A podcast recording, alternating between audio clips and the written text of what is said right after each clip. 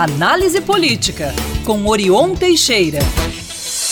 Sexta-feira, assim como acontece segundas, quartas e sexta, nosso Orion está por aqui, ao vivo, em imagens, para quem nos acompanha pela nossa live lá no Band Minas. E aí, Orion, tudo tranquilo? Bom dia para você, Lucas e ouvintes espectadores da Band News. Prazer voltar a falar com vocês. Vamos em frente. Bom dia, Orion.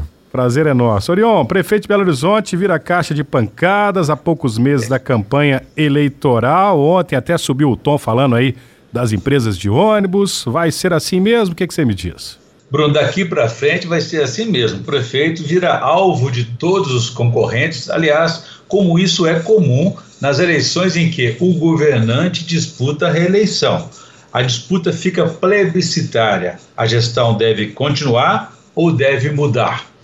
Então, todos os rivais se aproveitaram da, dos inevitáveis estragos aí da, de um temporal como dessa semana para reprovar a gestão do prefeito, ao mesmo tempo em que usam a oportunidade para divulgar suas propostas, suas ideias para esse problema, tentando passar a ideia de que fariam melhor.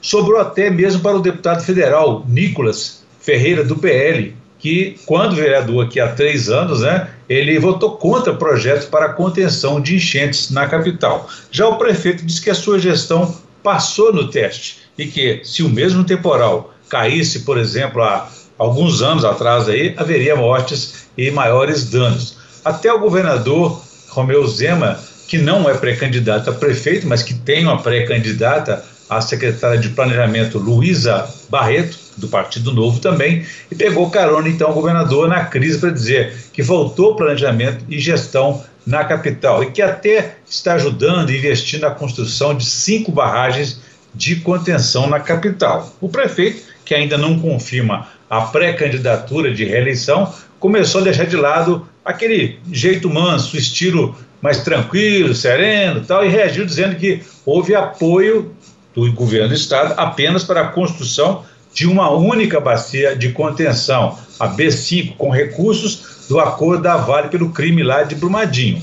E decidiu falar mais grosso mesmo, como você mesmo apontou aí, declarando guerra agora contra as empresas de ônibus. Não fez como seu antecessor, Alexandre Calil, que ameaçou abrir a caixa preta dos ônibus, que vai adotar, no entanto, o chamado tolerância zero contra as irregularidades e os descompromissos do transporte coletivo não disse que é candidato ainda, mas a postura já é, mudando radicalmente aquele estilo de lidar com os problemas da cidade. Até no campo aliado, os, ele recebeu críticas, até porque eles não querem que o presidente Lula tenha apenas um nome definido na disputa. Hoje, Lula tem quatro pré-candidatos aqui que disputam a eleição, vão disputar a eleição é, para prefeito de Belo, Belo Horizonte. Historicamente, é, onde há mais de um aliado, é, em disputa, Lula então não entra nessa bola dividida.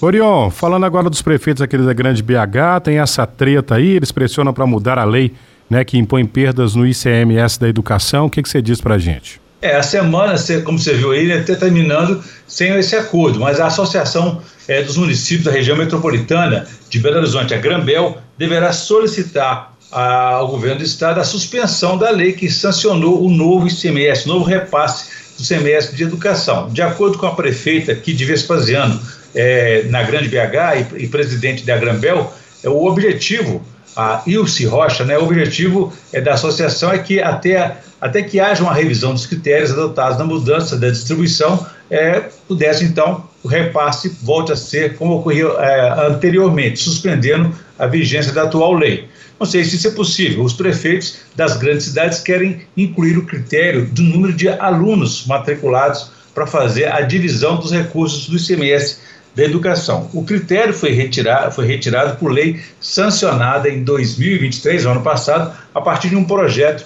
do deputado estadual José Guilherme. Os municípios, é, segundo a prefeita, não aguentam mais perder essa arrecadação. Em todo o estado são 130 dos 853 municípios. Então, o que deve aí envolver, inclusive, a Associação Mineira dos Municípios pela abrangência da perda e do problema. É, em todo o estado, então, como disse, 130 dos 853 municípios vão perder, então, cerca de um bilhão de reais por ano deputados estaduais estão contestando a tese de inconstitucionalidade dessa nova lei, embora admitam que possa ter havido algum tipo de equívoco é, durante a, a votação, a aprovação do projeto, por conta de omissão do próprio governo do Estado, que não fez a lei no período certo e nem ajudou, nem transmitiu os dados durante a tramitação legislativa na Assembleia. Beleza, Orion. Bom fim de semana. Vamos aguardar aí, né, os, o desenrolar disso tudo. Você volta na segunda-feira. Já tem carnaval esse final de semana, hein, Orion? Agora é oficial, hein, Orion? Agora começou, hein, meu amigo? Isso aí. Mas eu quero fazer outro destaque aqui, viu, Bruno? Diga lá. Se me permite aí, que no próximo domingo chegamos aí à triste marca aí dos 20 anos da chacina de Unai, quando quatro funcionários do Ministério Público, eh, do Ministério do Trabalho foram assassinados na fiscalização do trabalho análogo à escravidão naquela região ali do noroeste do estado. Um dos mandantes, confesso aí do crime, Norberto Mânica, caiu no mato e permanece foragido. Quis o destino que o superintendente regional do Ministério daquela época, Carlos Calazans, fosse o mesmo hoje, duas décadas depois. E então hoje ele está reunindo autoridades estaduais para lançar o chamado Pacto contra o Trabalho análogo à escravidão, além de homenagear as vítimas do atentado, que no domingo então haverá uma celebração no local do crime. Deixo para vocês aí, um abraço a todos. Quem quiser saber mais, pode consultar meu blog no www.blogdorion.com.br. Um abraço a todos Façamos um bom dia, um bom carnaval. Valeu. Valeu, Orion. Bom carnaval para quem é de carnaval. Sei que é o caso do Orion, do Bloco do Orion.